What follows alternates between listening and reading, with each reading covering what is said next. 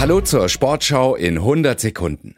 Die deutschen Fußballfrauen spielen bei Olympia. Im Spiel um Platz 3 der Nations League besiegte Deutschland die Niederlande verdient mit 2 zu 0 und löste so das Ticket für die Olympischen Spiele in Paris. Marc Eschweiler. Die deutsche Mannschaft mit einem Pfostenschuss durch Nüsken in der ersten Halbzeit und dann den beiden entscheidenden Toren im zweiten Durchgang. Clara Bühl nutzte eine Kopfballvorlage von Lena Oberdorf in der 66. Minute aus 10 Metern zur 1 zu 0 Führung und die eingewechselte Lea Schüller köpfte in der 78. Minute nach einer Flanke von Clara Bühl das entscheidende 2 zu 0. Damit qualifiziert sich die deutsche Nationalmannschaft für das Olympische Fußballturnier. Gewonnen hat die Nations League Weltmeister Spanien. Im Finale in Sevilla setzte sich Spanien 2 zu 0 gegen Frankreich durch.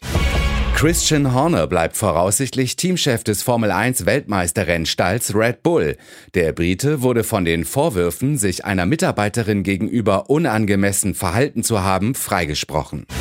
Der deutsche Handballrekordmeister THW Kiel steht vorzeitig im Viertelfinale der Champions League.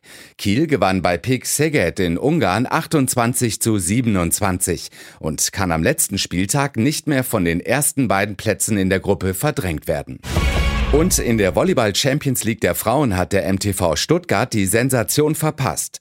Nach dem 3 zu 2 Sieg im Viertelfinal Hinspiel verlor Stuttgart das Rückspiel bei Fenerbahce Istanbul mit 1 zu 3. Und das war die Sportschau in 100 Sekunden.